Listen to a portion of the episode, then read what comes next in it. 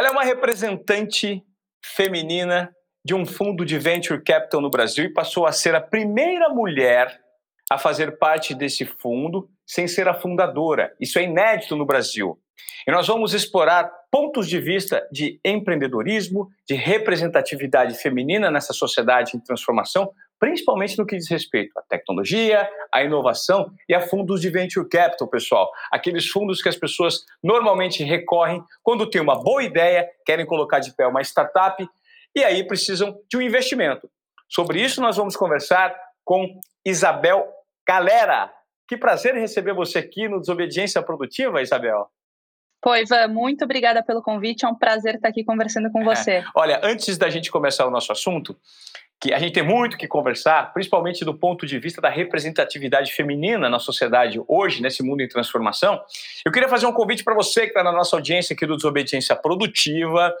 Vai lá no Instagram, arroba Desobediência Produtiva, passe a seguir a nossa conta que você vai receber informações exclusivas via Close Friends. Faça um cadastro no Close Friends e também Fique ligado, a nossa plataforma desobedienciaprodutiva.com em breve vai estar no ar com um conteúdo muito bacana para você. A gente vai fazer uma seleção de tudo que tem de novo no mercado para você poder se informar, para você estudar. Ou seja, você não vai perder tempo. Você vai ter uma trilha bem bacana ali de tecnologia, inovação, novos modelos de negócio, por meio dos entrevistados incríveis que nós temos aqui no Desobediência Produtiva. Então fica meu convite para você. O nosso Instagram, e daqui a pouco eu passo todas as credenciais da nossa entrevistada de hoje. E já te peço de antemão para você compartilhar esse podcast com alguém, porque hoje a gente vai gerar um valor incrível aqui nessa discussão que vai ser bem bacana, bem disruptiva, porque eu tenho o prazer de receber uma desobediente produtiva, não é mesmo? Bel, ela pediu para que eu chamasse de Bel. Me conte um pouco da sua trajetória. 27 aninhos só? Bom, Iva, obrigada aí pelo, pelo convite de novo. Um prazer estar aqui conversando com você. É, sim, tenho 27 anos, eu sou, sou curitibana, sou engenheira de produção, me formei em Curitiba também, fiz uma graduação de sanduíche entre Curitiba e, e Canadá, e eu tive a oportunidade de passar por diferentes setores é, durante minha, minha breve carreira. Então, fui é, estagiária de banco, também participei de, de chão de fábrica, literalmente, é, em uma das maiores fábricas lá no Canadá é, voltei, trabalhei em startup, trabalhei em bens de consumo aqui no Brasil também, fui para o terceiro setor e hoje eu estou no Canary, que como você falou é um fundo de, de venture capital. Venture capital, como você, como você descreveu no começo, é, é, é uma forma de investimento para empresas que estão começando e essas empresas normalmente são com base de tecnologia, porque o fundo de venture capital, independente do estágio né, que o, fundo investe numa empresa, ele busca empresas com um potencial de crescimento e de escala realmente muito alto, a ponto de da empresa virar um unicórnio, por exemplo, dentro de oito anos. Então, é, é, são, são, é um caminho de, de, investimento específico para alguns modelos de negócio específicos também. E é isso que o Canary faz. O Canary, a, a gente investe é o primeiro investidor institucional, né, o primeiro fundo que entra como investidor em uma startup e focando aqui no Brasil, focando em, na verdade, a gente investe em times, né? Quando a gente está começando a, a parceria e o relacionamento com um time, é, o time nem, não necessariamente já tem um modelo de negócio rodando, já está operando, etc. Então, o Canary é o primeiro investidor institucional que busca aí é, talentos para resolver grandes problemas aqui do Brasil. E, e, como você falou, eu faço parte do time de, de sócios do, do Canary, entrei no fundo em 2018, é, em 2019 já, já fazia parte da sociedade, e, e é um super prazer para mim estar tá, tá participando dessa história, não só do Canary, mas do ecossistema de empreendedorismo aqui no Brasil. Alguém que ocupa a sua posição, Isabel, quais são os nichos de conhecimento que você precisa dominar especificamente nesse mundo de hoje em dia? Bom, é, sendo super honesta, o primeiro é relacionamento interpessoal. Então, qualquer fundo, qualquer investidor em startups se baseia no relacionamento com fundadores. Então, uh, eu, eu brinco que meu trabalho hoje é basicamente conversar com pessoas. Então, você precisa ser boa nisso e, e, e gostar de fazer isso.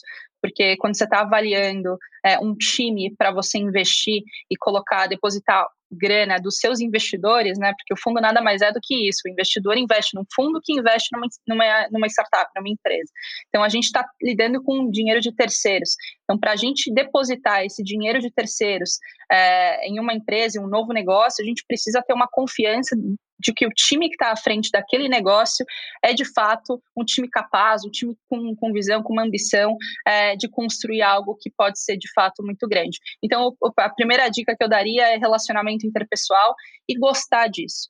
A segunda é ter curiosidade nata de conhecer novos modelos de negócio, de conhecer novos mercados, de entender possibilidades e oportunidades de resolver problemas através de tecnologia e estar assim constantemente se capacitando em relação a isso também. Perfeito, perfeito.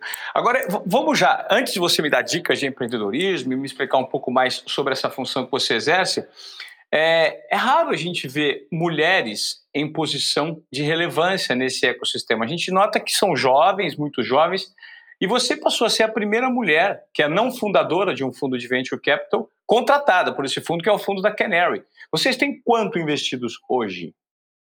Quantas empresas? Legal. A gente tem 80 empresas investidas hoje, para você ter uma, uma noção, assim, de fato, a representatividade de mulheres nesse mundo de tecnologia, seja em startups ou até mesmo nos fundos de investimento, é uma representatividade muito tímida ainda. Parte disso é porque a indústria ainda está evoluindo, ainda está se desenvolvendo, então ainda tem muito chão pela frente e acredito que esse cenário venha a mudar ao longo dos próximos anos. Já tem mudado bastante em, em, em contextos mais desenvolvidos, como Estados Unidos e China, então já tem mulheres, é, mais mulheres como sócias de fundos de VC e já tem mais mulheres investidas. Mas você perguntou da, da representatividade dentro do nosso portfólio de investidas, né? É, Para você ter uma noção, no Canary, a gente tem 80 investidas e 13, apenas 13% dos fundadores, né, das pessoas que estão à frente dos times que a gente investe, são mulheres. Todo o restante é homem e 20% das empresas tem pelo menos uma mulher é, à frente do negócio dentro do time de fundadores. Então, ainda é uma representatividade baixa, mas é até maior do que a representatividade global, a média, a média global, que é mais ou menos 15% de empresas é, tem pelo menos uma representante mulher. Você acredita isso ou quê, Isabel, no seu entendimento? Você acredita que ainda, pelo que você está me falando, os dados é, de fora do país revelam que nós vivemos num ambiente extremamente conservador e machista no que diz respeito à, representatividade feminina é, nesses fundos, né? Porque eu noto que tem, eu, eu, converso com muita gente que ah, eu fui fazer MBA fora, fazer MBA fora, e eu noto que poucas mulheres estão em, em, em posição de destaque, né? É, Iva, assim, acho que existe uma bagagem social que a gente carrega, né? Uma bagagem social e cultural que o papel da mulher ele foi muito muito vinculado ao papel doméstico, então acaba sendo mais mais long, longo processo de uh, da mulher se desvincular desse papel. Eu acho que isso tem, tem melhorado, mas, uh, de novo, é, um, é uma bagagem cultural e social. Então, é algo uh, que demora para ser, ser é, totalmente desvinculado. Então, acho que tem essa bagagem, e essa bagagem é, é um grande, é, um, é uma grande âncora é, no papel da mulher na liderança corporativa como um todo, e tecnologia não é diferente. Tem uma questão de maternidade também, então a mulher chega num momento da vida que muitas vezes ela tem que escolher se ela quer continuar a carreira ou se ela quer é, cuidar dos filhos, né? Eu, eu não cheguei nesse, nesse momento ainda, mas conheço muitas pessoas que tiveram que fazer uma escolha. E muitas vezes a escolha ela, ela é, só tem um caminho, né? Não tem, não tem uma escolha dúbia, dois caminhos, enfim. Então, é, tem essa questão também. E tem uma outra questão dentro do universo de tecnologia, isso muito mais tech do que necessariamente o mundo corporativo, é, que é uma questão de networking, né? Que é o que a gente chama de efeitos de rede. Então, é, é, muito importante em tecnologia e acaba sendo uma bolha realmente as pessoas indicarem outras pessoas para trabalhar com elas ou para ser serem investidos pelo mesmo fundo ou para discutirem modelos de negócio, etc. E essa bolha começou com o perfil que você conhece bem, né? Stanford, homens brancos, muitas vezes até gringos que vinham para o Brasil empreender. E essa foi a primeira turma de empreendedores no Brasil que foi bem sucedida. E é uma turma, assim, extremamente qualificada e, e, e, que construíram negócios que hoje são ótimos negócios e grandes negócios. Então, foi o primeiro ciclo de empreendedorismo no Brasil, que é ótimo, empreendedorismo em tech, né? Diga-se de passagem, é bem focado nessa bolha de tecnologia é, e startups e desse mundo de venture capital. Então, essa foi a primeira bolha no Brasil e essa bolha ela se repete em vários outros países do mundo. Então, quando você tem um efeito de rede muito acentuado e você tem essas pessoas com selo de Stanford, brancos, homens, etc., no papel central é, dessa rede, é, é, é, fato que essa rede vai ser muito mais uh, vinculada né, né com o perfil dessa pessoa. Né? Chega a ser, é, sim, tem um viés, até porque você tem um acesso limitado, né? É muito mais fácil, por exemplo, é, uma mulher indicar outra mulher é, e, e, ter uma rede de outras mulheres que confia e etc. É muito mais fácil o homem ter essa rede com outros homens. Então acontece que esse ciclo de homens indicando homens e etc. foi se acentuando e é normal isso. O que a gente precisa fazer como líderes da indústria é, é furar essa bolha e é, buscar outros tipos de pessoas, né? Outros perfis de pessoas, pessoas diferentes que muitas vezes vão ter olhares diferentes, perspectivas diferentes para problemas do Brasil, para modelos de negócio, para outros mercados e etc. É, então, é, para a gente como Canary é um papel institucional mesmo aumentar o nosso acesso a pessoas que não são esse perfil homem branco como a gente conhece, como a gente vincula para a tecnologia. E assim, Ivan, isso está mudando bastante hoje em dia. Para você ter uma noção, é, no Canary, 70% dos fundadores que a gente investiu não, não fizeram nenhum tipo de curso, nenhum tipo de mestrado, MBA fora do Brasil. Então, é, já tem algum tipo aí de, de, de, diversidade em termos de background, por exemplo. Então, o que a gente precisa fazer é aumentar essa, esse acesso a pessoas com perspectivas diferentes e vivências diferentes. Super interessante. Você acredita que hoje, para você prevalecer enquanto mulher num ambiente ainda muito dominado pelos homens, você precisa entregar muito mais do que o esperado em situações que, de antemão, você já recebe um, um julgamento prévio?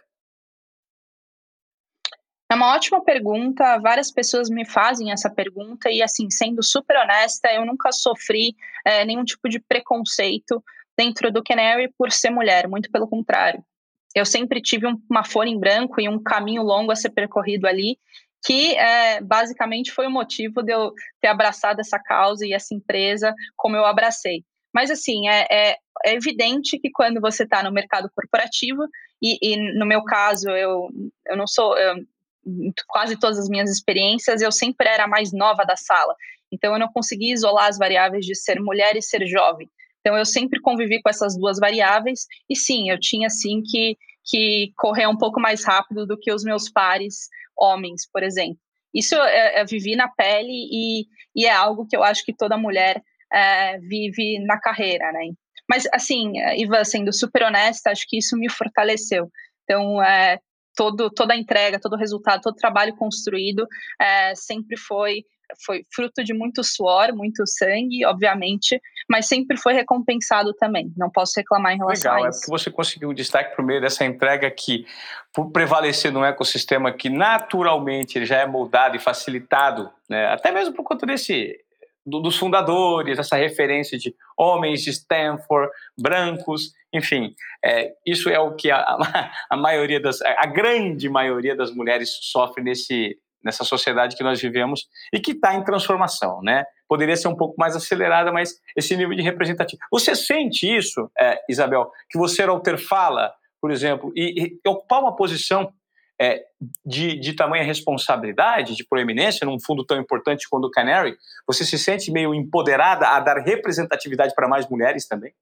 Com certeza, com certeza absoluta, assim, acho que, é, não sei se eu sou a melhor pessoa para ter esse empoderamento e, e, ter essa voz e liderar esse movimento, mas eu acho que mesmo silenciosamente dentro da, da nossa empresa e conversando com fundadores e fundadoras do nosso ecossistema, esse direcionamento sempre acaba prevalecendo, eu acho que, é, sim, Uh, de, talvez não de forma tão explícita quanto eu deveria, realmente não sei, mas eu, eu, gosto de sempre pensar no longo prazo e, uh, e atuar com base no exemplo, né? A gente constrói e depois a gente fala que construiu e, e dá o exemplo para outras pessoas construírem também. Só, só um ponto que eu queria adicionar, que você comentou de fala, né? E de ter que entregar mais do que os pares, por exemplo. Eu acho que tem uma questão que, que eu sinto na pele e que eu acabei também incorporando na minha forma de trabalhar, que é ser mais vocal. Acho que uh, é importante a gente, como mulher, se expressar mais, uh, colocar os seus resultados na mesa de forma mais explícita, colocar os seus pedidos e suas requisições na mesa de forma mais explícita, não ter medo de, de, de fato, enfrentar ou, ou começar conflitos construtivos. Então, isso é uma coisa que faz um tempo já eu, eu venho incorporando dentro do meu do meu ser mesmo, e, e eu acho que dá mais resultado do que é, se eu ficasse calada toda vez. É, é, engraçado quando você me fala sobre representatividade. Eu tava, me lembrei de um dado agora, antes da gente começar a gravar, eu me lembrei de um dado é, em relacionado à audiência do Desobediência Produtiva. Apenas 13% são mulheres. Eu tenho esse dado. E talvez isso seja um pouco dos reflexos da minha conduta, né? Por quê? Eu estou fazendo agora uma, um mapeamento dos 40%, dos 40, dos 40 programas, cerca de 40 programas que eu, que eu gravei, 13% talvez representem a quantidade de entrevistadas mulheres que eu tenho aqui. Porque você é a quinta mulher que eu entrevisto no Desobediência Produtiva. Então, isso é uma referência que serve até para mim né, de, de repente, para fazer esse meia-culpa e olhar de um ponto de vista um pouco mais inclusivo para essa questão. Eu trouxe aqui a Dani Kleiman, uma entrevista maravilhosa. Depois veio Dani Arruda, que também é vinculada ao mundo de Venture Capital. Ela foi, é, participou é, como jurada de um, de um programa na Band, junto com o e com a Muripinho. E ela, ela é a fundadora da Babel Ventures, um fundo de Venture Capital do Vale do Silício. Depois eu tive o prazer de entrevistar a Vanessa Brandão, que é a responsável pelo marketing da Heineken, super interessante. E depois eu entrevistei o Dani, Dani Arruda. Espera um pouco, você é a quinta, eu estou me esquecendo da quarta, eu estou dando uma gafe aqui.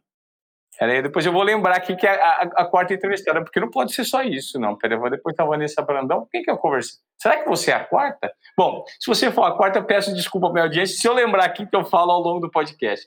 Mas isso Qualquer coisa é, Qualquer coisa a gente edita. Aí fica o convite para vocês que estão ouvindo Desobediência Produtiva para entenderem que pensamento rico nós tivemos com essas entrevistas que eu citei, tanto a Dani Kleiman quanto a Dani Arruda, a Vanessa Brandão, e agora a gente está com a Isabel Galera da Canary. Isabel, qual que é a sua visão desse mundo em transformação que a gente está vivendo hoje. A gente fala muito em startup, em venture capital, você está trabalhando num negócio super vanguardista, e eu, eu noto que esse assunto tem sido a locomotiva de transformação desse mundo que nós vivemos, né? É impressionante como se fala em venture capital, em startup, porque são de fato as empresas que estão operando, entregando a solução para dores que nós estamos vivendo nessa sociedade em transformação, e os recursos estão aumentando cada vez mais. Sim. Iva, antes de responder essa pergunta, deixa eu só voltar para o teu comentário anterior, que é um comentário super legal, né? Da, de como que uh, os seus entrevistados, por exemplo, convergem uh, e refletem na sua audiência. A gente tem uma, uma visão um pouco parecida, só que uma visão de funil dentro do Canary. Então, lembrando de como o Canary funciona, como qualquer fundo de venture capital funciona. A gente fala com bastante gente, com bastante gente que normalmente quer investimento né, do, do fundo, e a gente investe em alguns. A gente fala não para 98% das pessoas pessoas que a gente Nossa. conversa. Então, é, é, é, normalmente é um funil assim, com um topo do funil muito, muito, muito Sim. alto e, e, vai convergindo para poucos Sim. investimentos. O que a gente viu é que aquelas 20% das empresas com pelo menos uma representante mulher no time de fundadores, ela, ela poderia aumentar, essa porcentagem poderia aumentar se a gente conversasse com mais ah. mulheres. Então, esse é o nosso esse é o nosso aprendizado ao longo desses anos, é de ser ativo em buscar mulheres fundadoras. E muitas vezes essas mulheres fundadoras não vão estar ali prontas, é, não necessariamente em Stanford e etc.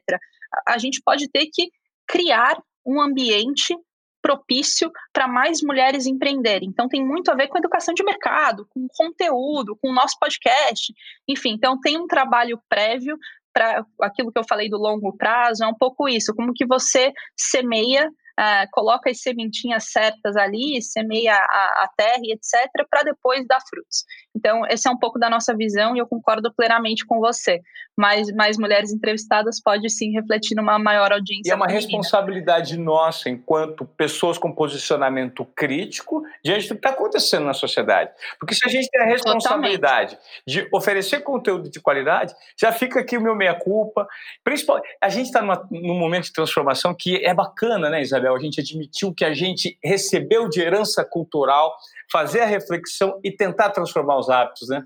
Pois é, então é difícil, mas eu acho que essa consciência é sempre o primeiro passo, né, Ivan? E se a gente tem as ferramentas certas, às vezes não são nem as ferramentas certas, mas alguma ferramenta para tentar mudar isso dentro do nosso escopo e do nosso campo de visão, eu acho que a gente deveria usar. E é, é um pouco desse de, dessa consciência que eu gosto sempre de trazer em conversas com fundadores e, e dentro do nosso próprio time e etc.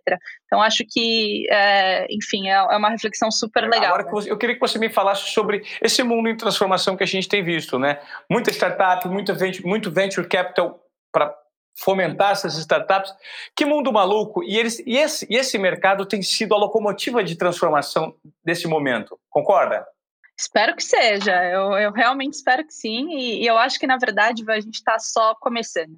Então, acho que ainda está longe de ser a locomotiva, mas eu acho que tem um potencial para ser uma das locomotivas.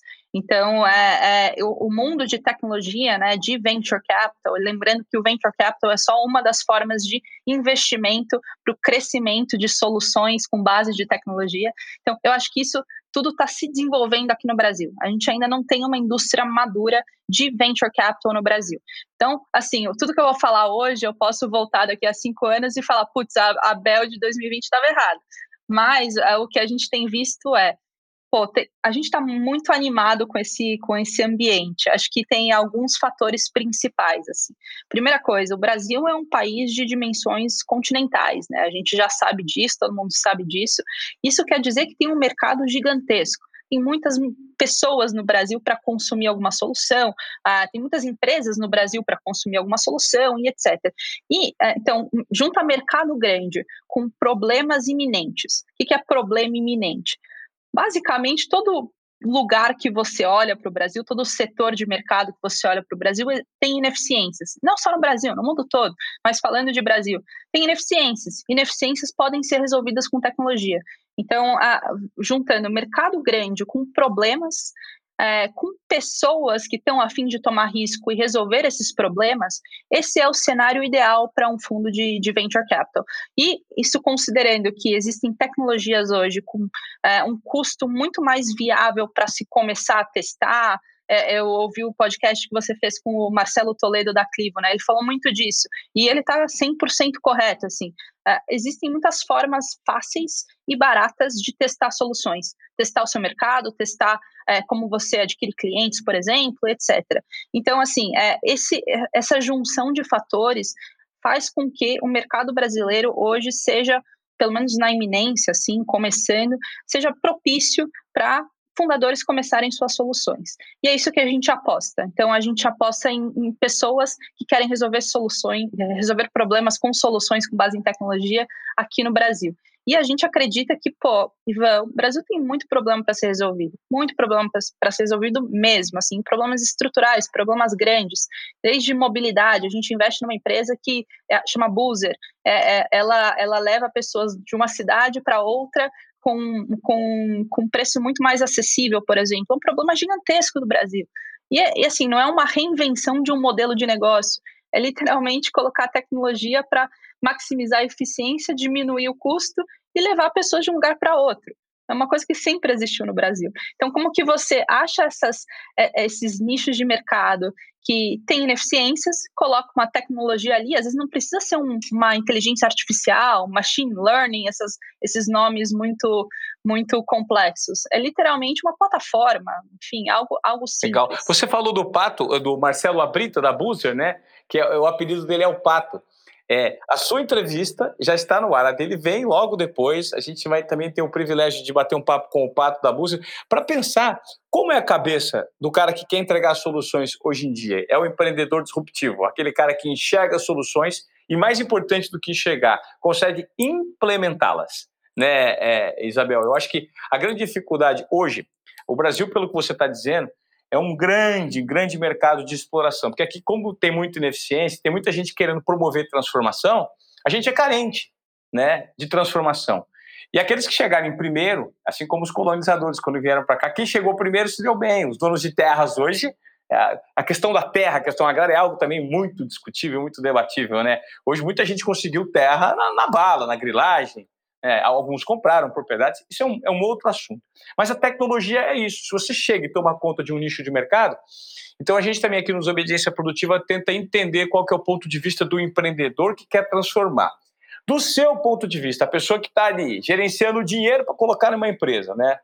É, por meio de um fundo de venture capital. O que você enxerga da mentalidade do empreendedor vencedor? Aquele cara que fala assim, nossa, esse cara aqui ele tem tais requisitos e por isso toma grana. Legal, bom, você vai visualizar isso um pouco na conversa com o Pato. Mas, assim, pensando no nosso modelo de negócios e na nossa decisão de investimento, a gente não classifica um time ou um fundador como vencedor ou não. É muito mais como compatível com o nosso modelo de negócio ou não. E muitas vezes o negócio vai existir, o negócio é muito bom, vai dar dinheiro para o fundador, enfim, vai crescer, mas não tem o fit né, não tenha ali a, a, as sinergias com o modelo de venture capital. E nesse caso, independente do quão bom o negócio é, ou do quão bom e, e, e capacitado o empreendedor ou empreendedora é, enfim, é, não vai fazer não vai fazer diferença no nosso modelo, digamos assim, não vai não vai ser compatível com o nosso modelo. Então, o que, que a gente busca que transforma aquele deal, deal é como a gente chama o combo de empresa, solução e, e time de empreendedores, é, em, a, em a, um deal que a gente possa investir. Primeira, primeira coisa é olhar para o time. Então, é, lembrando que quando a gente investe, a gente investe muito, muito cedo. Muitas vezes não existe uma planilha de Excel ou um plano de negócios com os dados e as informações financeiras, por exemplo, do business. Ou seja, a gente olha muito, muito para o time. E aquele time, a gente fala de Founders Market Fit, por exemplo que é o fit de mercado e do modelo de negócio também com o time de fundadores. Aquele time de fundadores tem as, as habilidades, tem o background, tem a competência para executar aquele modelo de negócio específico. Se você está querendo construir uma solução a, com uma tecnologia, por exemplo, muito, muito complexa, pô, você precisa ter um background de tecnologia que seja compatível com essa complexidade. Se você está querendo construir um negócio que vai ser um negócio de frente para o consumidor, que uma marca, por exemplo, é uma coisa muito importante, você precisa ter um background ali dentro do time, né? Às vezes não é só uma pessoa, é um time. É, que tem um background em marketing, por exemplo. Então a gente olha muito para isso, que a gente chama de Founders Market Fit. A gente olha muito, muito para a ambição e para a visão do time de fundadores.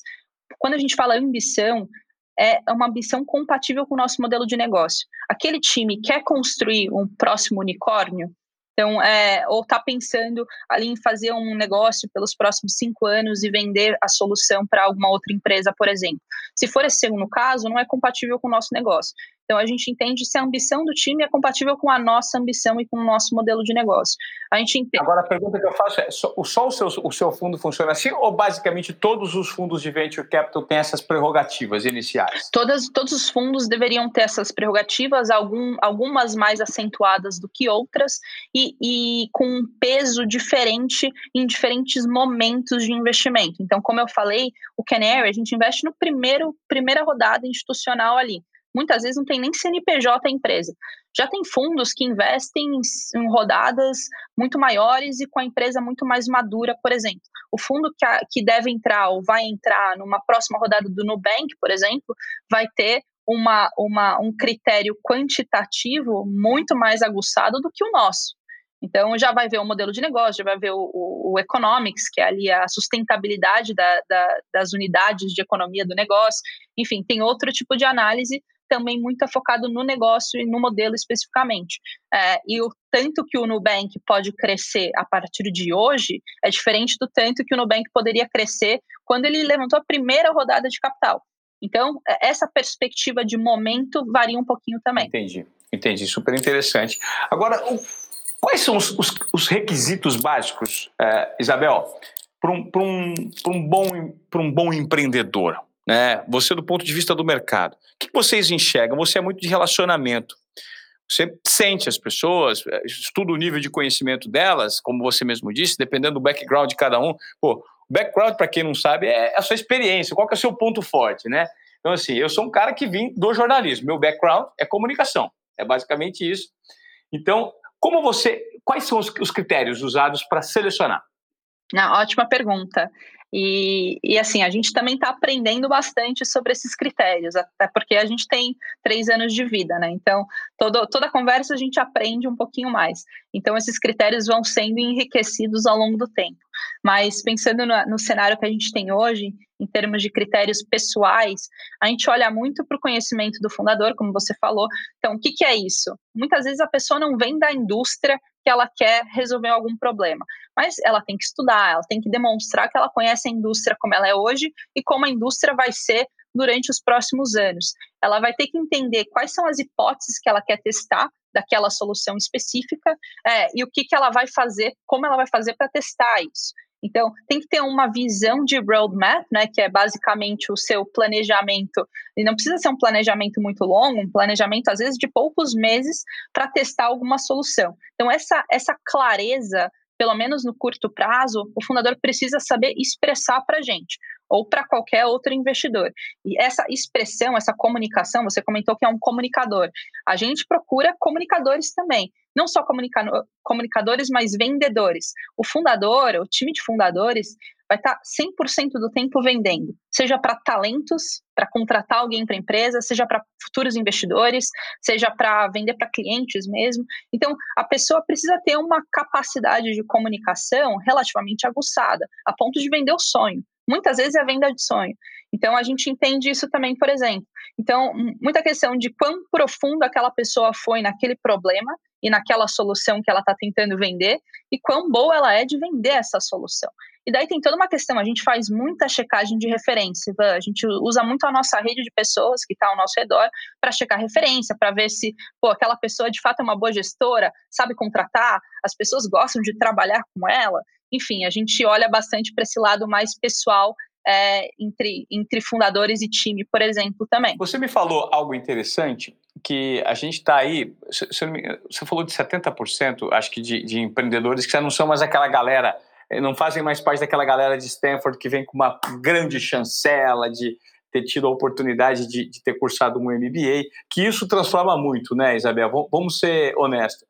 Quando você tem um, um nível de educação e um nível de vivência muito sólido fora do Brasil, né, nessas escolas de empreendedorismo mundo afora, você chega com 10 passos à frente de qualquer empreendedor, porque a sua visão de mercado ela já é muito diferenciada.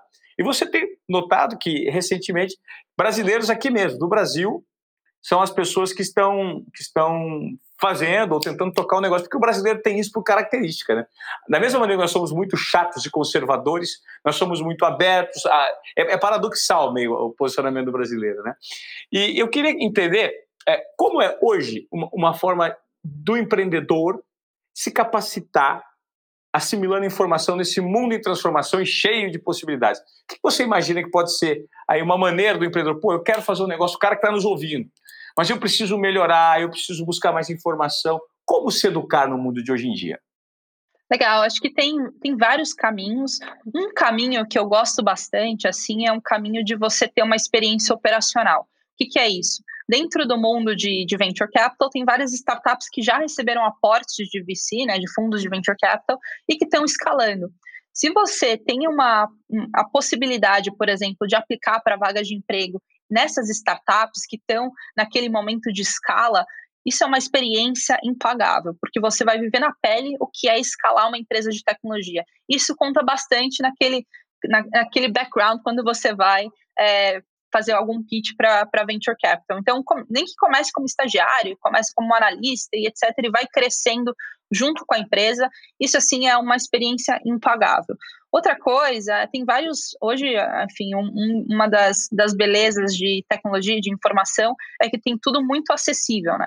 Então, você consegue ter acesso a, a, modelos de negócio na China, por exemplo, empresas que estão sendo bem-sucedidas na China, nos Estados Unidos, é, na Europa, em outros países da América Latina, por exemplo, até no próprio Brasil, tem vários estudos de casos sobre startups por aqui e lá fora que, que têm sido uh, bem sucedidas, como essas startups cresceram e etc. Então, isso, é, isso é muito mais no, na visão de uh, entender mais o uh, mundo de startups em crescimento, em alto crescimento. Tem outras formas de se capacitar olhando para problemas de mercado. Então, assim, é, por exemplo, você é um advogado, você é um médico e está afim de mudar de carreira, de entrar mais nesse mundo de tecnologia, eu converso com muitas pessoas nesse perfil. Pô, você tem uma habilidade e uma experiência dentro de uma indústria específica que pode ser uma super vantagem lá na frente. Então, você tem acesso é, de primeira mão para entender problemas dessa indústria e depois entender como resolvê-los. Então, dentro, dentro da indústria de, de advocacia, por exemplo, ou de saúde, de, enfim, educação, é, tem vários, várias, é, vários pilares de governança do Brasil, por exemplo, vamos, colocar dessa forma, que pessoas com um background técnico é, e específico podem acessar de forma muito fácil, muito mais fácil do que qualquer pessoa que, por exemplo, se formou em Stanford, né? A gente está colocando isso como um padrão, mas é, que pode acessar e pode identificar problemas e depois vai ver como funcionam soluções dentro dessa indústria de advocacia ou de saúde no redor, ao redor do mundo, por exemplo. Às vezes você consegue traduzir um modelo de negócio que já é bem sucedido na China ou já é bem sucedido nos Estados Unidos, traduzir para o mercado brasileiro. Muitas vezes não vai ser uma tradução Ctrl C, Ctrl V, mas vai ser algo que te dá alguma inspiração, por exemplo. Então, isso é uma outra possibilidade. Agora, eu queria saber do ponto de vista pessoal. Como é que a Bel se capacita hoje em dia? Você tem que estar conectada com muito conhecimento, você tem que estar sempre por dentro do que, tá, do, existe, do que existe de mais novo do mercado, né? porque você, de certa forma, é exigida para isso. Como hoje é ser um profissional né, engajado com tudo isso na velocidade que nós vivemos hoje em dia? Nossa, é uma ótima pergunta. Eu sempre sinto que eu estou muito aquém do que eu poderia fazer para me capacitar. Síndrome do doutor, hein? É... é, então. Não, mas é, é, sempre uma, enfim, é, é uma cenourinha ali para a gente sair correndo e buscar. Como eu faço hoje, Van? Primeira coisa, eu leio muito. Então, eu, eu gosto muito de ler notícias da, dos Estados Unidos e da China. Então, eu assino algumas newsletters que é, que me trazem as notícias principais sobre negócios e tecnologia de diferentes países. Então, eu estou antenada no que está acontecendo no mundo de venture capital. É, global, né, não só no Brasil. É, então, isso é uma coisa. Eu converso com muita gente, então eu adoro. Uma das coisas que eu mais gosto é perguntar e conversar sobre negócios. Então, dentro das empresas investidas, dentro das empresas que é, eu conheço na minha rede pessoal, no próprio Deal Flow do Canary, que é basicamente o nosso funil de investimentos, né, a gente conversa com muita gente toda hora. Então, eu estou sempre aprendendo. Então, isso é uma coisa super legal do mundo de, de, venture capital. A gente não só se aprofunda em uma indústria específica, a gente conversa com várias pessoas de várias indústrias. E a gente tem uma, uma, uma agora estrutura dentro do próprio Canary que está deixando esse nosso conhecimento muito mais inteligente e acessível para o time todo. Então, é, essa é uma, é uma outra vertente. Então, a gente conversa com muita gente e acaba aprendendo muito, e agora a gente está conseguindo organizar esse conhecimento. É, eu, eu gosto bastante de ouvir podcast, de ler livros, é, então é, a gente sempre tenta se capacitar dessa forma. Eu não tenho nenhum curso mágico para as pessoas é, fazerem, não. Porque de repente, hoje em dia, né, Isabel, eu acho que as dicas elas são tão simples que as pessoas sequer se deram conta. É a importância de você olhar para o óbvio, né? Às vezes a oportunidade está ali a um palmo do seu nariz e você sequer enxerga.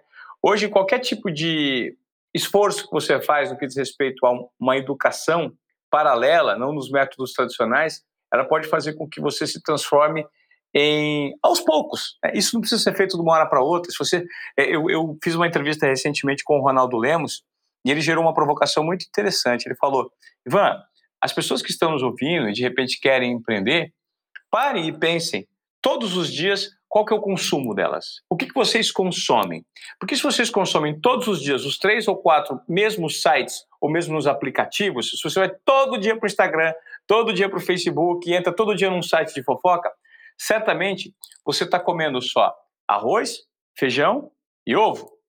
Então, assim, como é que você quer absorver as proteínas da cenoura, dos legumes, né, de outros alimentos que estão. A alimentação do cérebro, de certa forma, acaba sendo isso. Então, se você destinar cinco minutos da tua vida, do teu dia, para você aprender, se propor a mergulhar em algo que você não conhece, esses cinco minutos no final de um ano, eles vão te gerar um conhecimento que vai te dar um outro ponto de vista. Então, eu acho que o empreendedorismo está passando muito por esse momento de transformação, né? É o momento dos empreendedores, é, por conta da, no nível de oportunidade, de exemplos que, que, que, que, o digital nos propõe, né? Que a internet nos facilita. Então, talvez esse seja o, o primeiro passo para as pessoas começarem a se conectar em transformação. E o Desobediência Produtiva, na verdade, está aqui para tentar trazer todas as ferramentas do ponto de vista de conhecimento, entrevistando pessoas super interessantes como você, com conhecimento profundo num nicho de mercado, também gerando esse tipo de provocação, né? Faça, olhe, se movimente, dê o primeiro passo, porque nós estamos vivendo um momento de desemprego e não sabemos onde vai dar essa pandemia, né, né Isabel? Pois é, Ivan, não, concordo plenamente, assim, e talvez tenha até um jeito mais fácil de, de você, como qualquer profissional e, e cidadão do Brasil, é, começar a olhar as coisas do dia a dia, as coisas que você tem contato diariamente de forma um pouco diferente. Então, o exemplo que eu dei, por exemplo, do médico ou do advogado, e lá no dia a dia está lidando com situações corriqueiras que é, normalmente requerem algum tipo de, de ação específica, etc. Muitas vezes, se você olhar de uma forma diferente para aquele processo que você faz no dia a dia, você vai conseguir enxergar formas de melhorá-lo.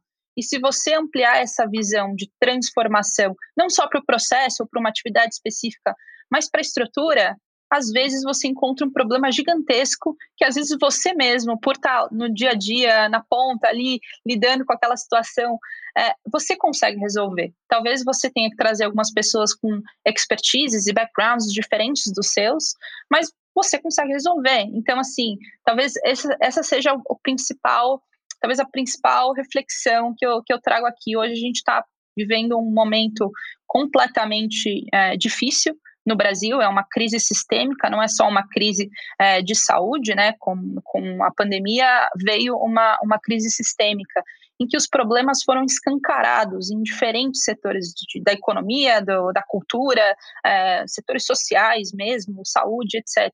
Tem problemas escancarados, tem problemas que foram acelerados por, pela pandemia e pelas crises também, tem problemas que surgiram com elas. Então, não, não, não falta problema para ser resolvido. A gente precisa agora de pessoas afim e aptas de resolver. É, e quando você me fala sobre tudo isso que você acabou de, de, elaborar, sobre essa crise sistêmica do Brasil, eu noto, Isabel, que principalmente nas corporações, né, corporações com hierarquias ultrapassadas, você tem o privilégio de viver numa, numa corporação que a hierarquia é completamente contemporânea, né, e dita tendência do que está acontecendo uh, no mundo.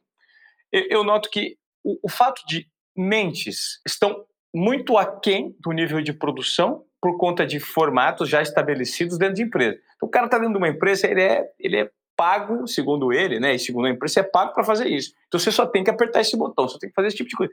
Só que essas pessoas, se dessem vazão para a própria intuição e tivessem um nível interno de desobediência produtiva, porque o nosso conceito de desobediência produtiva nada mais é do que você quebrar alguns protocolos e entregar mais do que o esperado usando como base a sua percepção por meio da intuição, confiança e coragem, ou seja, perceba, haja e realize. É, é básico, né? É, assim, é básico falar. o duro é às vezes colocar em prática. Mas você acredita que o poder da intuição hoje, na nossa sociedade, ele está muito aquém do que as pessoas poderiam usufruir? Com certeza, concordo plenamente. Acho que a, a criatividade e a intuição elas são minimizadas é, quando a gente tem muitos frameworks, né, muitas caixinhas rígidas e formas de agir, de gestão que são ultrapassadas. Eu concordo plenamente. Eu acho que a gente está vivendo num momento que existe sim uma tendência de disrupção desses modelos mais tradicionais de hierarquia e de gestão. Eu espero, enfim, espero estar vivendo nesse momento. É, gostaria de estar. E, e, realmente acredito que estou. Mas eh, eu vejo muitas grandes empresas, grandes corporações já mudando um pouco a sua mentalidade. E quando eu falo a sua mentalidade, são os principais líderes e gestores dessas corporações trazendo é, modelos de gestão, por exemplo, diferentes, que são a base das empresas de tecnologia, né? os modelos de squad, modelos mais criativos, teoricamente mais multidisciplinares, mas tem muita coisa para mudar. E eu acho que os gestores, os líderes, têm um papel é, vital nessa transformação. É, eu acho que cada um de nós também tem, mas é muito mais fácil você expor sua intuição e etc. quando o seu líder ou, ou a sua área ali está mais propícia para isso, né? Então, fica aqui o convite para todos os líderes e gestores é, refletirem sobre isso, porque não é só uma questão é, de tendência e de atualidade, é uma questão de produtividade, como você falou, é uma questão de resultados no futuro. É, uma né? pessoa ela se entrega muito mais quando aquilo que ela está fazendo está alinhado com o que ela gosta, com que ela tem liberdade, ou com que faz sentido para ela. Eu tenho uma frase, esses dias eu li, eu terminei um livro aqui maravilhoso, cara, Reinventando as Organizações, é um livro do Frederic Laloux. Eu não sei se você já ouviu falar. Já ouvi, é só não li. É, mas é tá maravilhoso. Ele é um livro um pouco denso. Tem uma frase do Einstein que eu não me lembro certamente. Ele falou que tudo de bom e verdadeiro e transformador que a sociedade realiza é feito pelo, pelo, pelo ser humano com liberdade. Então, quando você tem liberdade para fazer alguma coisa, você libera a sua melhor versão, não é mesmo? Pô, com certeza, Ivan, eu concordo plenamente com isso. Acho que é isso que a gente tenta implementar no, dentro da nossa estrutura no Canary. Poxa, Isabel, eu queria muito agradecer por você compartilhar esse ponto de vista. Tem alguma pergunta ou uma mensagem final que você gostaria de, de repente deixar para a nossa audiência aqui nos Obediência Produtiva, o pessoal que está tentando disruptar o mercado, tentando entregar, ver oportunidades, ser ousado, aproveitar de tudo que esse mundo de hoje em dia oferece em relação ao conhecimento. Deixa uma mensagem final para a gente, ou de repente fale alguma coisa que eu não tenha te perguntado. Tem alguma coisa que eu não te perguntei? Pô, legal. Acho que, acho que eu queria, na verdade, reforçar o ponto que eu já falei aqui no, no podcast, que é essa questão de todo mundo aqui, todo mundo no Brasil tem alguma coisa a agregar para o país. Então, é, seja uma expertise específica, seja um background profissional, seja a sua rede de conexões. Eu, eu acho que é, a gente está no momento que a gente precisa de mais pessoas é, pensando em prol do país e pensando em resolver problemas, pensando, estudando, é, executando algum tipo de solução, testando. Então, eu, eu, eu realmente acredito que a, a gente tem muita coisa para melhorar no, no, no, no, país, mas eu acho que a gente, tá, a gente pode estar no caminho certo se todo mundo unir for, forças e, de fato, é, colocar energia da melhor forma. Então, a todos os empreendedores que, futuros empreendedores aqui no Brasil, é, eu quero, enfim, colocar o Canary à disposição. O nosso trabalho é conversar com pessoas que querem de alguma forma transformar realidades no Brasil e, e, resolver problemas grandes. Então basta ir lá no nosso site canary c a n a r y.com.br, vai ter um, um hall de perguntas na primeira página e vale dar uma dar uma lida em todas as perguntas que vai te direcionar para como conversar com a gente. Então, fico aguardando aí todo mundo que que está afim e, e, e, quer tomar um risco ou resolver algum problema do país. Adoraria conversar legal, com você. Legal, legal. Manda um abraço pro Marcão. O Marcão é meu amigo. Fui lá fazer uma reunião com ele, adorei conhecê-lo. Adoro, pod... Adoro o podcast da Canary, que também tem podcast, né? Canary tem um podcast, né? Tem, tem. Canary, Canary Cast. Cast. Você quer ouvir um podcast legal, bacana, com histórias de empreendedores de sucesso? Vá no Canary Cast. E se você curtiu esse papo aqui com a Isabel Galera, compartilhe. Vá lá, marque uma pessoa, indique esse podcast para ela, porque o nosso objetivo aqui no Desobediência Produtiva é compartilhar e democratizar informações úteis para você que é empreendedor, para você que está trabalhando numa empresa e que não curte mais o que você está fazendo, para você que quer encontrar novas formas de se educar e participar de todo esse movimento de transformação de tecnologia, inovação, de pensamento que nós estamos atravessando no mundo hoje em dia. Isabel, Satisfação muito grande, privilégio conversar com você e a partir de hoje vou assinar o que eu falei aqui no podcast, hein? As convidadas femininas estarão mais presentes aqui como entrevistadas, tá bom? Oh, legal, Ivan. Obrigada pelo convite, é um prazer conversar com você também. Legal, valeu.